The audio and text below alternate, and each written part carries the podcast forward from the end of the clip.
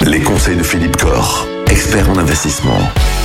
Philippe, on parle depuis euh, quelques jours, quelques semaines maintenant de l'inflation et avec l'inflation, avec euh, l'épargne qui perd de la valeur, vous nous disiez qu'il n'était pas forcément judicieux de rembourser tous ces crédits par anticipation même si on en a la possibilité. À l'inverse, ce qui peut être intéressant, c'est d'investir et notamment investir dans l'immobilier locatif. J'imagine, c'est toujours judicieux la pierre. La pierre, est-ce que c'est judicieux? C'est vrai qu'aujourd'hui, les taux de crédit ont fortement progressé. On est quand même aujourd'hui à des niveaux de taux de crédit de l'ordre de 4%. On vient d'une période où ils étaient à 1%, euh, taux considérablement augmenté. Et donc, le coût, la charge de remboursement a considérablement augmenté également. Est-ce que cela reste intéressant d'investir dans l'immobilier locatif? Ma réponse, clairement, c'est oui. Ah oui, parce que même avec un taux de crédit à 4%, eh bien effectivement l'impact de la fiscalité, comme dit, je rappelle que la fiscalité sur les revenus fonciers, c'est aujourd'hui le taux marginal d'imposition, on est vite à 30%, plus les contributions sociales à 17,2, donc ça fait 47%.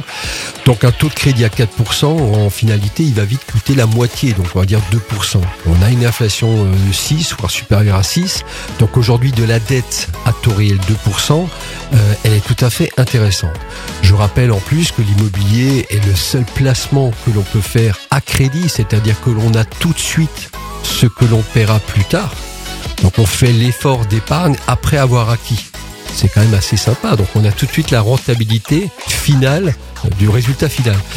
Aujourd'hui, la grande difficulté sur l'immobilier locatif, c'est de trouver des produits bien placés. Aujourd'hui, plus que jamais, il faut veiller effectivement à la, au bassin d'emploi, euh, à la situation géographique et veiller aussi peut-être à la qualité du promoteur, puisque malheureusement, dans ce contexte chahuté, eh certains promoteurs sont peut-être aujourd'hui un peu, un peu en difficulté. Bah, c'est toujours bon de le savoir en tout cas. Demain, on va parler du marché immobilier de manière plus générale qui serait quand même un peu en crise. Hein. On en a déjà touché quelques mots. Vous allez nous, nous dire si c'est réellement le cas et ce qu'il faut en déduire.